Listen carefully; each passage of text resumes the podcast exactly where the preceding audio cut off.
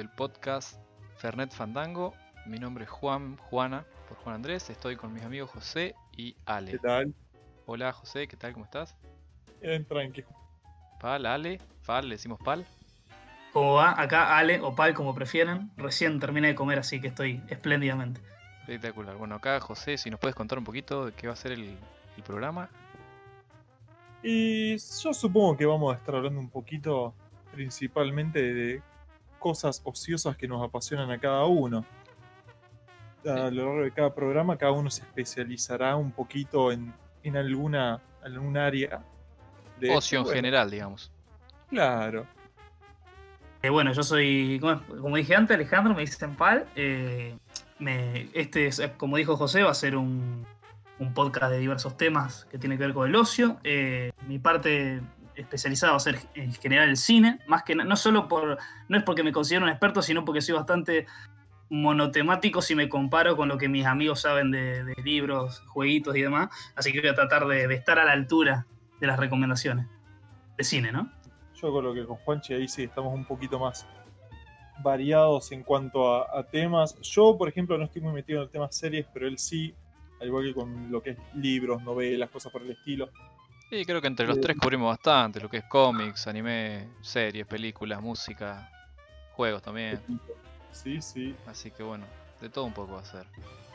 Creo que la idea para el primer capítulo era hablar más o menos de cómo nos fuimos metiendo en cada tema. Por ejemplo, Pal, cómo te metiste o cu- cuáles fueron las películas que te hicieron darte cuenta de que eso era lo tuyo, de que eso te gustaba. cada- todos eh, arrancamos de bien de chiquito viendo pelis de Disney o lo que sea. Me parece que hay un momento en, en el de los cinéfilos o el que, que sea más o menos filocinéfilo que en algún momento le llegan, le flashean películas, películas particulares en determinado momento de su vida. Yo no tengo, no tengo pudor de decirlo, básicamente me convertí en cinéfilo porque me rompieron el corazón, básicamente, lo voy a decir así al- Ah, bien. cortito y al pie. Estaba muy mal por una piba. Y para de bálsamo me puse a ver un montón de películas para tratar de despejarme. Y bueno, mira, le- mira lo que le, le debo Le muchísimo. mandamos saludos. Hiciste mandamos que un sea saludo. Vamos para el cine. Orígenes de Vamos para el cine. Sí, exactamente. Sí, sí, tengo una. Tengo un Facebook de, de recomendación de películas y en mi Instagram también recomiendo. Y mm, bueno, las primeras películas fueron, les estaba contando un poco a los chicos, eh, las trilogía El Padrino, que mm, yo les contaba cómo en general cuando uno se inicia en la cinefilia siempre se tira la pileta con las que considera las mejores películas de la historia, o sea, se mete en los top y se va y se ve cuáles son las mejores, yo ver las mejores ahora. Y por ahí uno no, no tiene la, la formación, por así decirlo. Claro, el para- trasfondo creo que decíamos hoy, sí. Sí, sí, disfrutarlas en su totalidad, ¿no es cierto? Entonces como que años después tiene que volver a revistarlas y decir, ah, mira, ahora me gusta mucho más Claro, porque bueno, pasa con Seven en también. no plano. Sí. Eh, así Hay varias películas que. A ver, eso pasa con un montón de obras, no solamente. Claro, con- es- es- vos la ves por mirarla, tipo. No te calentás demasiado en, Claro. en- en analizarla a fondo y decir, "Eh, esto me gustó. Y después sí, le podés dar mil vueltas, capaz que la volvés a ver y no te termina de copar porque viste algo te, te hizo clic y dijiste, ah, esto al final no estaba tan copado como yo pensaba. Claro, uno, digamos, el padrino básicamente la idea fue ver eh, mafioso matando gente y comiendo fideos, no sé, y después el- llegó Sí, todo. Creo que hay muchas así de, de mafiosos, Sí, Goodfellas, Casino. Yo creo que todo ese género compro como loco, te digo. Sí, yo también, es, un subgénero que a mí realmente me seduce muchísimo, ¿no? Sí, no sí, tiene sí. que ser una gran película para que yo diga, ah, bueno, vamos a ver qué, qué es esto. Yo por ahí con el tema cine nunca estuve muy enganchado. Va, de- siempre, como decían, con el tema películas animadas, no solamente de Disney. Por ahí eh, cosas de anime. Acá, por ejemplo, gracias a mi viejo pude ver algunas cosas de, de cine animado francés. Por ahí una película muy vieja llamada eh, Fantastic Planet, creo que es el nombre. Ah, Eh, sí, sí, sí, muy bueno. Cosas media surreal, media extraña, que capaz que no era lo ideal verlo a la edad que las vi, pero bueno, son cosas que pasan, qué sé yo. Eh, por ello, lo- los recuerdos más jóvenes que tengo con el tema de ver cosas, eh, series, películas y eso, fue un anime en particular que es Grandizer, que es muy similar a, Mas, a Massinger, tipo a Massinger Z, hecho es del mismo creador, pero es, es el Massinger que salía de un platillo Es igual, boludo. Acá lo, lo busqué y es una copia. Eh, sí, si es el mismo autor y en esa época era bueno. eh, lo que funciona no se cambia, ¿viste? ¿Qué vas a Claro, sí, sí, sí, sí. Eh, y, y me acuerdo que, o sea, recuerdo muy de chico, habré tenido 3, 4 años. Me acuerdo patente de estar viendo esa serie. Ah, chico, en serio. Vos. Sí, sí, sí. Yo por mi parte creo que, como muchos también, soy Team Disney. Yo crecí con los VHS de Ah, sí, de sí, clásicos sí, sí, de sí. Disney, ya los clásicos como los no tan clásicos, pero eh, era una cosa de que nos fascinaban a mí y a mi hermana. Que sacaron para cassette directamente. Sí, sí, sí, sí. Mulan 3. Lo que es el Rey León, claro, Pocahontas 2. Pocahontas tenía segunda parte y era bastante. Pocahontas 3 por ahí dando vueltas también, sí, no sé. Yo me sí, crecí con dos VHS, El Rey León y Tierra de Osos. Oh, Fueron. Tierra de Oso. ahí era. Muy bien, bueno. Mira, Pal era Team Tierra de Oso. Mira, vos, bueno. Sí, no me acuerdo igual de nada, tener que No, yo esa no la vi, pero eh, por lo que se ve tiene bastantes seguidores. Yo creo que en Sí. cuanto a animación de película me quedaría con eh, El Camino hacia el Dorado. Creo que esa es una de, de Mm, mis Ah, películas sí. favoritas. Bueno, Eso, bueno, eso es de DreamWorks. Bueno, claro, sí, sí, sí, sí, sí, sí. bien, bien de guacho. Eh, ay, ¿cómo se llamaba? La, la que es de. Ay, la que es de, de historias bíblicas. Eh, Uh, el José, Rey- José el Rey de los Sueños. Peliculón. Sí, Peliculón, sí, sí. peliculón. Sí, sí. Y había otras más. Eran dos esas. Mucho más vieja. Sí, la vi mucho después. Che, bueno, y cambiando de tema y pasando a lo que es libros, por ejemplo. Yo creo que, bueno, también otra vez como mucho, yo estoy bastante enorme. Arranqué con Harry Potter. Harry Potter allá sí, arriba. sí. Me regalaron cuando salió en el 98, 99, por ahí, el primer libro. Y bueno, creo que con eso me metí a lo que es... ¿Cuántos años habré tenido yo? Menos de 10 años. El que esté libre de pecado. Sí, sí, no, ni hablar, ni hablar. Eh, yo te tiro la piedra esa, boludo. Yo de Harry Potter no leí Nada, nada. vos, mirá Vi dos películas y media. Y ya está. No, nunca me No, enganchó. yo las las vi ya cuando estaban todas, ya habían salido todas, ¿viste? No era que. Pero los libros me encantaban. Yo la- me acuerdo que la piedra filosofal y la cámara de los secretos me los, me los devoré. Sí, y sí, ya sí. acaban arranqué con menos interés y creo que no lo terminé. Después, muchos años, volví a ver las películas. Y ella estaba medio crecido, boludo. Y puede Sí. ser.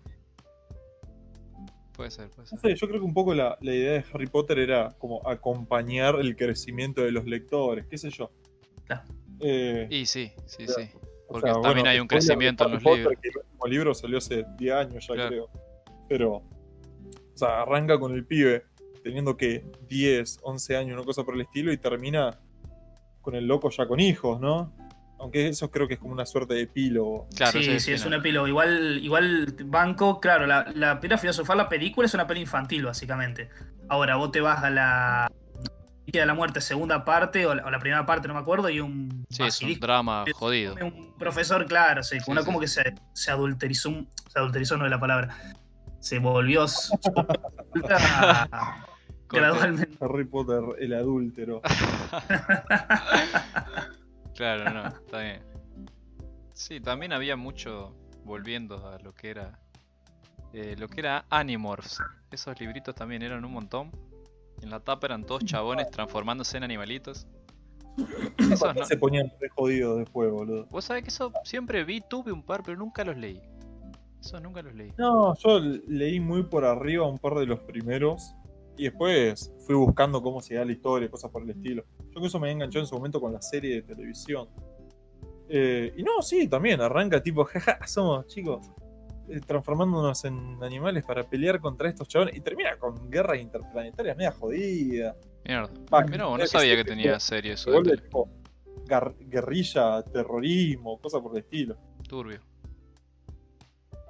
Che, y si nos metemos ahí en series, ¿qué onda? ¿Qué arrancaron? ¿Con qué? ¿Vieron algo así bien grosso y de ahí no pararon o algo? Eh, Hay que, digamos, series a lo que te referís Serie, como... TV show, TV show, digamos. Claro, nada, más Claro, cosas sí, más lo que Dale. es claro, onda, por ejemplo, yo me enganché con Lost cuando estaba en emisión Claro. el primer año. cuando se empezaban a hacer series en Claro, serio. serie, claro, claro. Y creo que de ahí Eh, no, no paré. Desde Lost, no, no paré. Yo creo que un amigo me hizo ver Spartacus, me acuerdo. Oh, terrible, terrible. Terrible. Sí, sí, sí. terrible Yo no, no, no tenía mucha fe, pero me, me- la verdad que me fanaticé bastante. Era como. La primera temporada era medio una novela sobre pero con peleas muy copadas en el medio. Sí, y, sí, sí. y nada, después cuando empieza la revolución de los, de los esclavos y demás, la verdad que levanta mucho, mucho. Está muy Sí, bueno. esa serie tiene todo. Tiene acción, tiene drama, tiene buenos personajes, pero buenos actores. Los momentos también. cómicos son graciosos, digamos. Sí, eso la- esa serie lo que, lo que tuvo Y fue que sí. el, el- el- el actor, que ahora no recuerdo el nombre, era Andy. Al finalizar la Sí. segunda temporada eh, le agarra cáncer y, se- y fallece el tipo, ¿viste? claro, Entonces en la Oh, tercera mira. arranca con otro.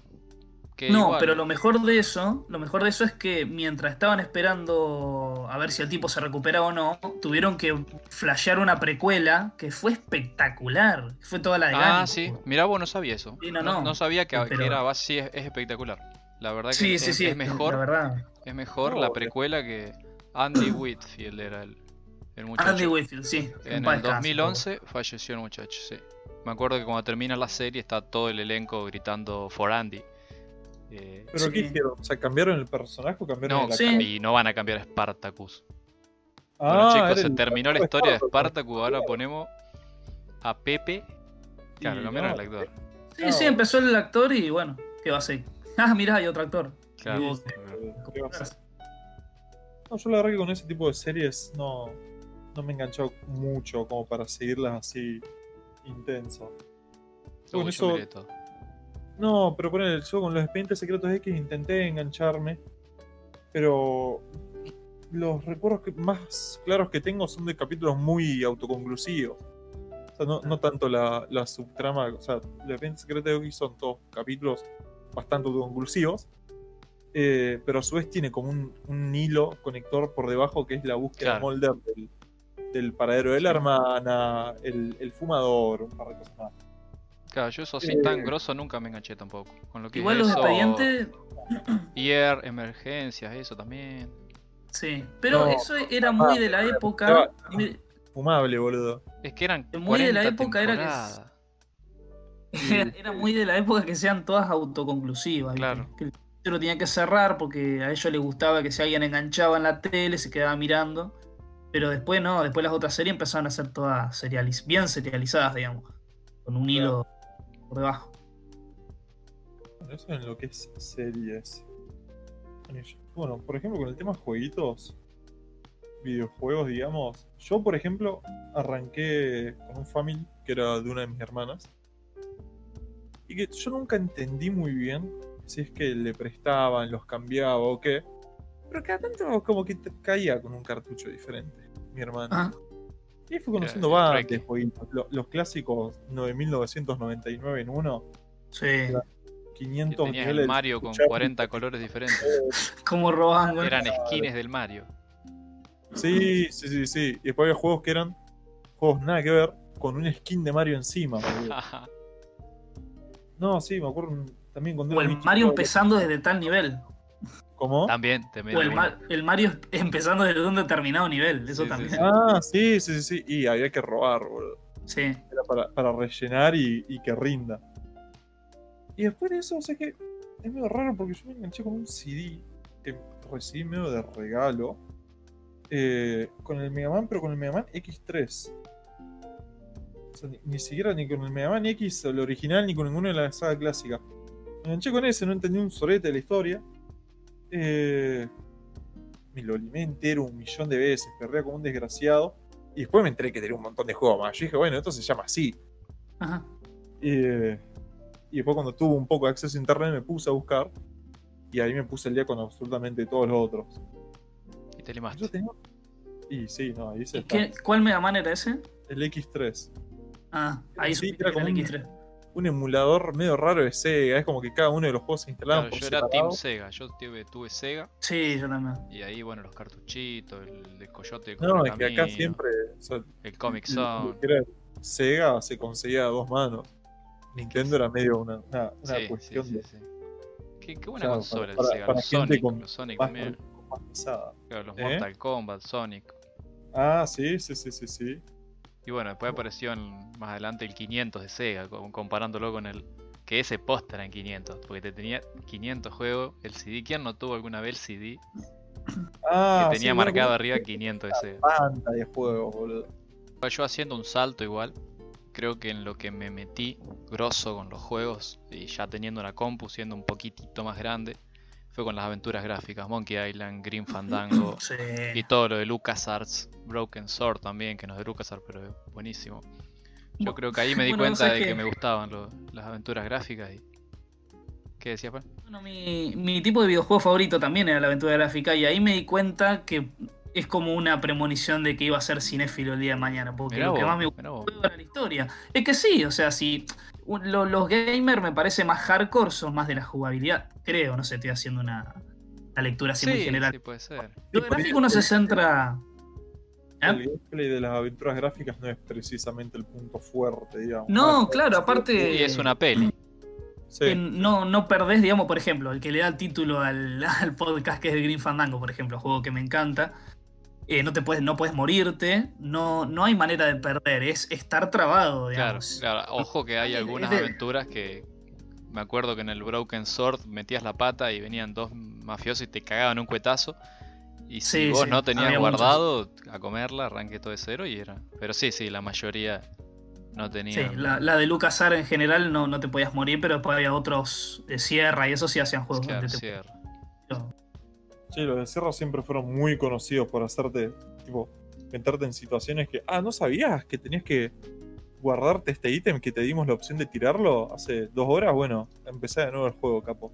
Sí, Bueno, vos sabés que el, me contaba un amigo que hablando de Sierra, no eran los King Quest, Space Quest. Space Quest, Space Quest. Sí, sea los- que dice que hay una parte donde vos tenés una moneda y un anillo de oro. Y vos tenés que comprar algo y podés usar cualquiera de las dos cosas. Ahora, si vos usás el anillo de oro, después más adelante lo necesitas. O sea que pinchaste, como se dice la partida, cagaste para siempre. Ah, ¿sí? sí, eso, así era, Ah. eso era característico de Sierra, sí. Lo lógico sería que, que uno use la moneda. Ahora, se te dio por usar el anillo, la cagaste. Increíble.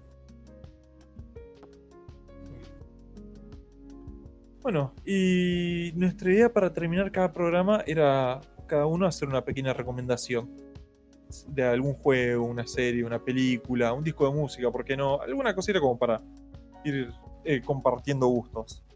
Yo, por ejemplo, eh, en esta oportunidad quería recomendar un juego gratis que está en Steam, muy cortito, de hecho, o sea, a lo mucho te puede llegar a demorar dos horas en terminarlo. Se llama Helltaker. Eh, o sea, las mecánicas del juego, lo que es la jugabilidad, es muy similar a lo que era el Sokoban, el jueguito de empujar cajas. Estaba en todos los celulares antes de los. Claro, ¿viste? ¿Lo ubicás? El de Sí, sí, empujar sí, las. Pero con la particularidad de que el personaje que vos manejás es un tipo que decide irse al infierno porque dice: "Eh, Yo quiero tener un montón de, de minitas demonio a mi lado. Entonces, cada nivel es llegar a la minita y es como, te- básicamente te las levantás de alguna forma. Tiene un, un elemento que es que vos al llegar, digamos, al llegar al objetivo del nivel, no es que directamente ganaste, sino que le meten un mínimo eh, complemento de simulador de citas que tenés que contestarle una, dos preguntas medias boludas a la chaboncita. Y si contestaste mal, te mata y tenés que reiniciar el nivel. Que te pone re mal porque decís, bueno, estuve 20 minutos pasando este nivel, contesté mal la última y no me acuerdo qué cuerno hice para llegar acá. Y tenés que reiniciar todo el principio. La verdad que buenísimo el juego. Suena dura piola. un pedo. ¿Eh? Suena piola, digo, lo voy a bajar. Y posta, o sea, está bien, es un puzzle. Entonces ahí capaz que lo puedes terminar en 15 minutos, como te puede demorar 80 horas. Pero yo creo que un, un aproximado de tiempo estándar para pasarlo, hora y media, dos horitas, y lo pasas entero. No, no sé, ¿qué recomendar y te- chicos? Eh, ¿Paso yo? Sí, dale nomás. Bueno, bueno eh, como también decía José, cerrando con una recomendación, eh, ahora está realmente el, el furor, estuvo, va, ya está apagándose un poco el furor de Parasite, que fue la primera película coreana, no solamente ganó un Oscar, sino que se manoteó cuatro. Y bueno, es, es curioso, el director realmente tiene una, una filmografía muy interesante, estaría bueno aprovechar este envión de Parasite para ir conociéndolo un poco. Eh, hay varias, ahora casualmente me acabo de enterar, pero hace media hora literal, que están haciendo una serie de una película que él hizo en el año 2013, que fue una coproducción con Estados Unidos, donde actúa Chris Evans, Capitán América, ¿no? que-. Eh, se llama Snowpiercer. Era una, Ah, ¿no salió? Sí, Sí, estábamos sí. hablando de eso hoy. Yo me enteré, salió el tercer capítulo. No, va a salir el tercer capítulo ahora el 31. No sabía que había salido. Y muy interesante, digamos, ¿no? Es una distopía de toda una. lo que queda de la humanidad. El, mundo fue congelado, lo que quedó de la humanidad quedó dentro de un tren que está constantemente en movimiento. Si el tren se detiene, todos los que están en el interior se mueren congelados. Y es toda una metáfora de las clases sociales, porque del, la cabeza del vagón, de la cabeza del tren, digo, para atrás, todos los vagones son clases sociales que van descendiendo y obviamente los más pobres están en el fondo. Y bueno, hay como revoluciones, ¿no? Para intentar avanzar en los vagones.